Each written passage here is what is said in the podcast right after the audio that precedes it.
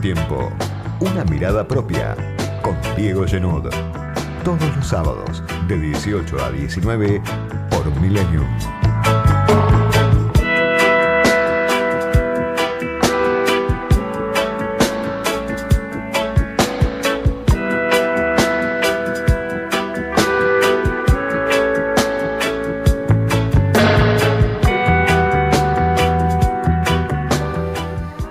Cierra el año, diciembre se nos vino encima, la pandemia que se resiste a quedar atrás, el número de muertos que no termina de ceder, se repite, a veces nos sorprende. La cantidad de muertos todavía en este diciembre, más de 41.000, el número de infectados desde que comenzó la pandemia, la posibilidad de un rebrote en el AMBA, la incertidumbre todavía a fin de un año larguísimo. Con Alberto Fernández que está pendiente de la información que viene desde Moscú, que viene desde San Petersburgo, que tiene que ver con la vacuna rusa, con la salvación que espera el presidente, que se comunica en forma permanente con Carla Bisotti, la viceministra de Salud, que se comunica en forma permanente con la asesora presidencial Cecilia Nicolini, y que tiene que ver con un operativo del gobierno para llegar a dar tranquilidad en los últimos días de diciembre, a dar alguna certidumbre en un contexto de incertidumbre absoluta, múltiple. La oposición, además que busca mostrar el operativo del gobierno para, para traer 300.000 dosis de, la vacuna Sputnik como, como un ejemplo más de un gobierno que improvisa, que no sabe a dónde va, que dice una cosa primero y después hace otra, que se desmiente a sí mismo, que dice una cosa Fernández, que dice otra cosa Ginés. Y ahí está, parece ser, una de las grandes apuestas del presidente, sobre todo en este fin de año, y que corre paralela al contexto social que siempre nos ocupa y es el que determina la vida de las mayorías, que determina la vida de la mayor parte de la población. Los datos del INDEC, que para mí ilustran y mucho cuál es el cuadro social de esta Argentina a fines de este 2020, datos del INDEC que se conocieron esta semana, la inflación 3,2%, en noviembre, un poco menos que en octubre, pero sin embargo, un dato que muestra que los precios no ceden y que ingresan otra vez en una escala ascendente. 30% de inflación en el año, 35% se supone que va a ser el número final de este 2020. Y la pregunta, ¿Cuántos en la Argentina lograron hoy un aumento en este año que se va del 35%? Seguramente son muy pocos.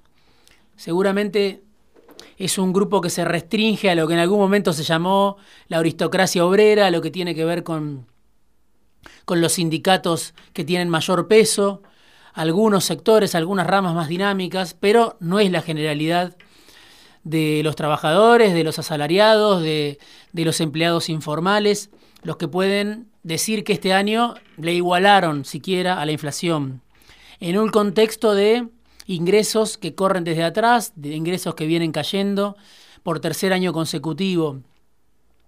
La inflación de 35% que se espera para el cierre, que ya es los últimos 12 meses de 35% aproximadamente y que se supone que a fin de año punta a punta va a ser de 35%, 34%, es poco si se lo compara con la inflación récord que dejó Macri en su último año como presidente, 53,8%, casi 20 puntos menos de inflación.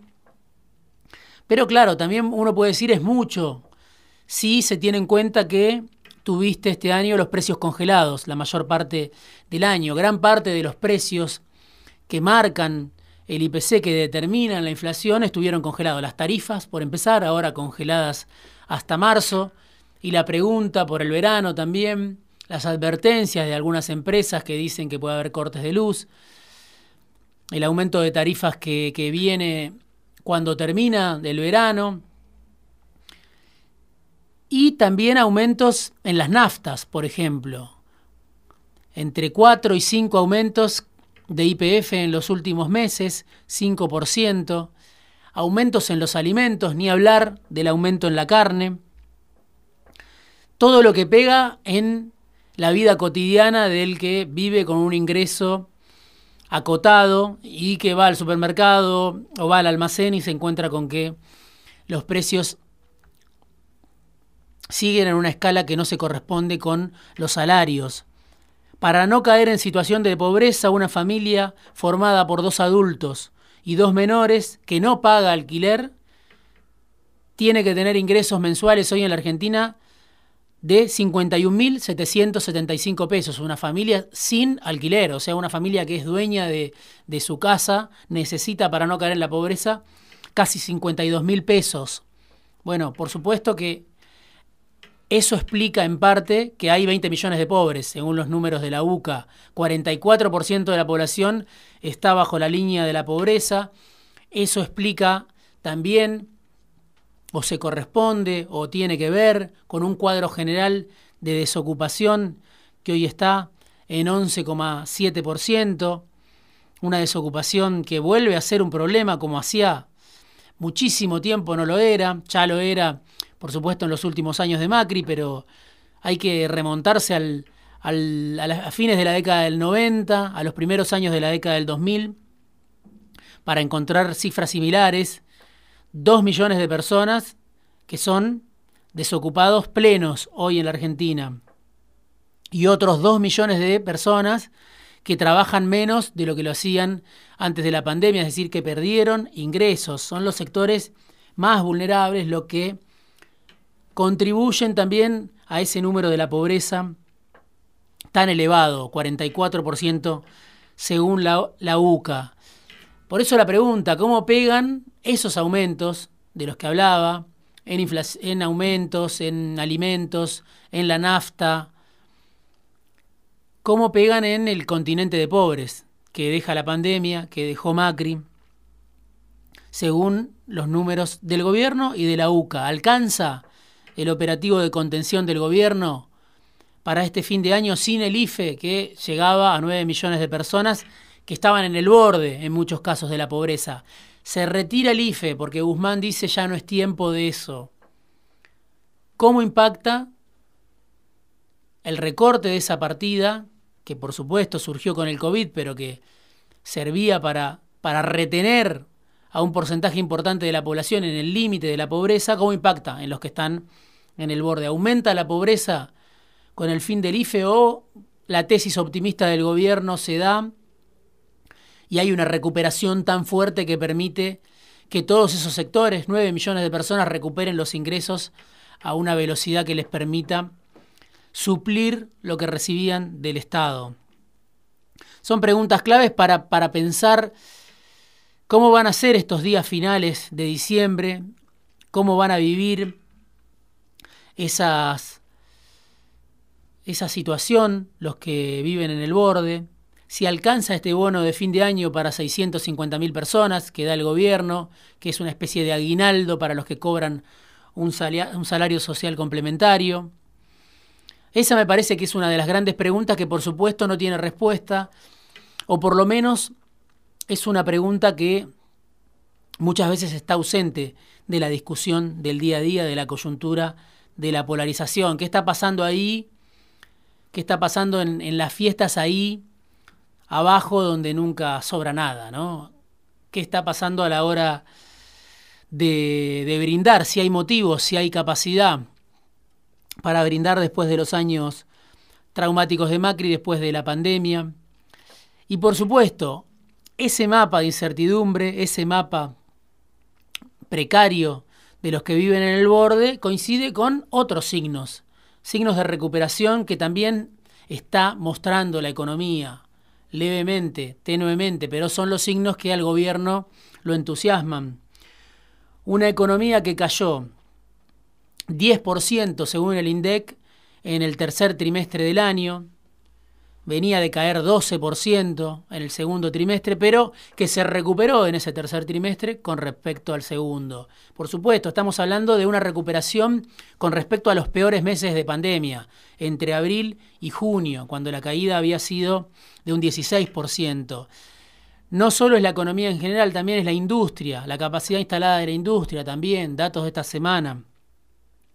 Llegó en octubre la industria al nivel más alto en la capacidad instalada de todo el año. 61,8% de las máquinas, podríamos decir, estuvieron en funcionamiento. Son 20 puntos por arriba del peor mes de la pandemia. El gobierno tiene elementos para decir, estamos saliendo del pozo. Claro, hay sectores más dinámicos como la industria automotriz que se beneficia porque sobran dólares y porque muchos prefieren ante la, la imposibilidad de comprar dólares, sobran pesos y muchos prefieren ir a, a comprarse un auto. Y entonces eso explica que haya sectores dinámicos en la industria, no se sabe hasta cuándo dura eso, pero hay indicios de esos brotes verdes que al gobierno le gusta mirar, junto con el desempleo, como decía, junto con el miedo a perder el empleo, que también es otra de las cosas que, que parece haber llegado para quedarse. Un estudio de una consultora que se llama Randstad, que mide en toda la región, decía que creció 3,5% el miedo a perder el empleo en la Argentina. Hoy casi el 12% de la población tiene miedo. Además de los desocupados plenos, de ese 11-12%, hay un 11% más que tiene miedo a perder el empleo en los próximos meses en el marco de una caída del poder adquisitivo que muchas veces es la variable de ajuste. Sectores que no perdieron el trabajo, pero que vieron reducido de manera significativa su ingreso. Por eso todo el cuadro, el cuadro de los asalariados, es un cuadro de pauperización, de precarización, que el gobierno dice el año que viene se va a revertir. En una entrevista que le hacíamos a Martín Guzmán la semana pasada para, para el diario AR, diario que salió el jueves 10, bueno, Guzmán decía, el año que viene los salarios van a recuperar. La pregunta nuestra era, ¿cuánto van a recuperar? Porque claro, vienen de perder tanto que si la recuperación es muy tenue, es difícil que le puedan ganar a la inflación. Eso va a generar un ajuste sobre las jubilaciones, además, porque las jubilaciones el año que viene se van a ajustar o se van a actualizar de acuerdo al índice de salarios y de recaudación. Viene una recuperación después de tocar fondo. La pregunta que nadie puede responder, más allá de los pronósticos optimistas del gobierno, es qué magnitud tiene esa recuperación para un mapa, para un mosaico que viene muy lastimado por la caída de ingresos. Por eso digo, llega diciembre, llegan los últimos días de diciembre y va a ser un brindis difícil, como siempre, pero quizás más para muchos argentinos, argentinas que viven en una realidad que pocas veces se televisa, que son números nada más que aparecen, números del INDEC, números de la UCA, pero que muy, muy pocas veces sabemos cuál es la magnitud de vivir. Como viven los que, por ejemplo, habían ocupado un terreno en Guernica y fueron desalojados por Axel Kisilov, por Sergio Berni, los que viven afuera de todo. Bueno, esa es la pregunta. Como me decía un funcionario del gobierno, alguien ligado a los movimientos sociales, estructuralmente está todo roto, me decía. Hay un operativo formidable de contención, por supuesto esa es la gran diferencia con lo que sucedió hace 20 años, la asignación universal por hijo, la tarjeta alimentar en estos casos, los planes de empleo, potenciar trabajo, focalizados, reducidos, que no alcanzan a cubrir lo que cubría el IFE en algunos casos, pero todo ese operativo de reducción de daños se da sobre un cuadro que en el propio gobierno reconocen es un cuadro donde todo estructuralmente está roto, está dañado, está lastimado, hasta una profundidad que, que no conocemos. Por eso digo, depende a la hora del brindis, los motivos para un brindis dependen de la realidad que le toca vivir a cada uno, de de la expectativa que tenga sobre todo, de la confianza que tenga en que este cuadro, que parece un cuadro de una agonía interminable que lleva ya muchos años, porque Argentina además sus problemas no empezaron con Macri, por supuesto, y llevaba ya 10 años de bajo crecimiento, de crecimiento muy tenue, o de caída de la actividad profunda, como sucedió durante tres de los cuatro años de Macri. Digo, a la hora del brindis, para los que viven en el borde, que son muchas veces los votantes del gobierno, los votantes de Fernández, los votantes de, Cristina, los votantes de Alberto, los que apostaron a que se vaya Macri para, para salir del pozo, bueno, la pregunta es no solo los motivos que tienen, sino la expectativa que tienen, la confianza que todavía tienen, si es que todavía tienen confianza. No, habla, no estamos hablando ahí de, de la confianza de los mercados, que es la confianza que parece que importa en la Argentina. No estamos hablando de la confianza de los inversores, de la que tantas veces se habla como medida para el éxito, como medida para saber si un gobierno va bien o va mal. No, la confianza de los que viven al límite, que viven muchas veces bajo la línea de la pobreza y que, insisto, son los que en general fueron la base irreductible de Cristina Fernández durante todos estos años.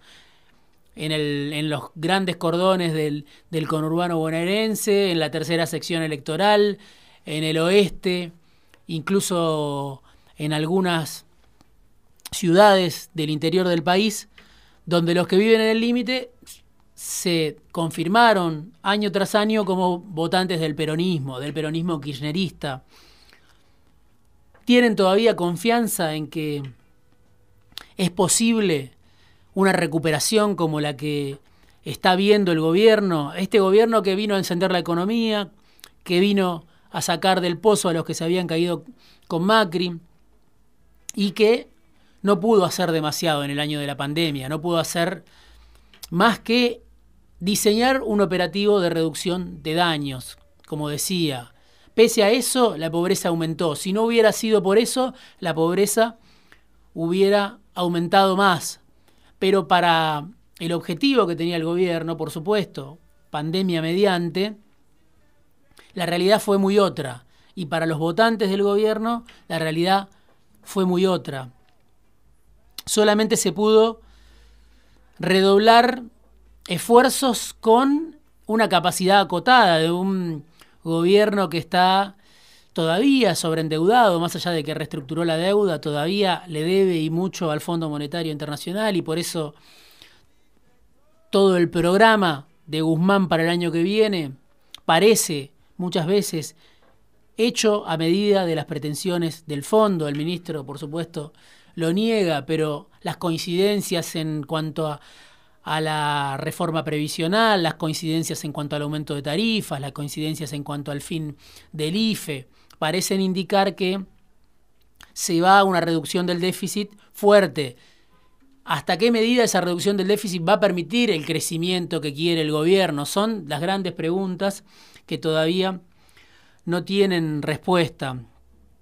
Un gobierno que tenía, según el presidente, en esta crisis, según decía el presidente al comienzo del año, en esta crisis una oportunidad, decía Alberto, para no volver a la normalidad, para reducir la desigualdad. Pero salimos de este año, terminamos este año con más desigualdad. Esa oportunidad de la que hablaba Alberto no se pudo aprovechar, no se supo aprovechar, no hubo margen para aprovecharla, no se lo permitieron, no pudo, eso es materia de discusión, pero lo que veía Alberto como una oportunidad, bueno, es una oportunidad que, que se perdió porque no se pudo reducir la desigualdad en el primer año de los Fernández. Queda pendiente.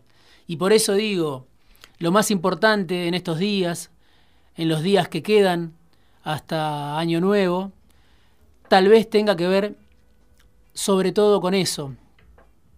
Para un gobierno que tiene entre los más perjudicados gran parte de su principal base electoral, la fe de los de abajo, la confianza de los de abajo, en que los Fernández van a poder surfear el ajuste en el año electoral, van a poder surfear el mandato del fondo que pide reducir el déficit. Bueno, esa confianza es decisiva. decisiva para el gobierno que Fernández quiere empezar el año que viene. Confianza en que el rebote que se prevé les va a devolver al menos una parte de todo lo que vienen perdiendo desde hace años, pero sobre todo en los últimos tres años. Confianza de los de abajo en que peor no se puede estar, en que algo mejor tiene que haber. De eso depende en parte el futuro del gobierno de los Fernández. Felices fiestas, feliz 2021 para los que siguen afuera de tiempo.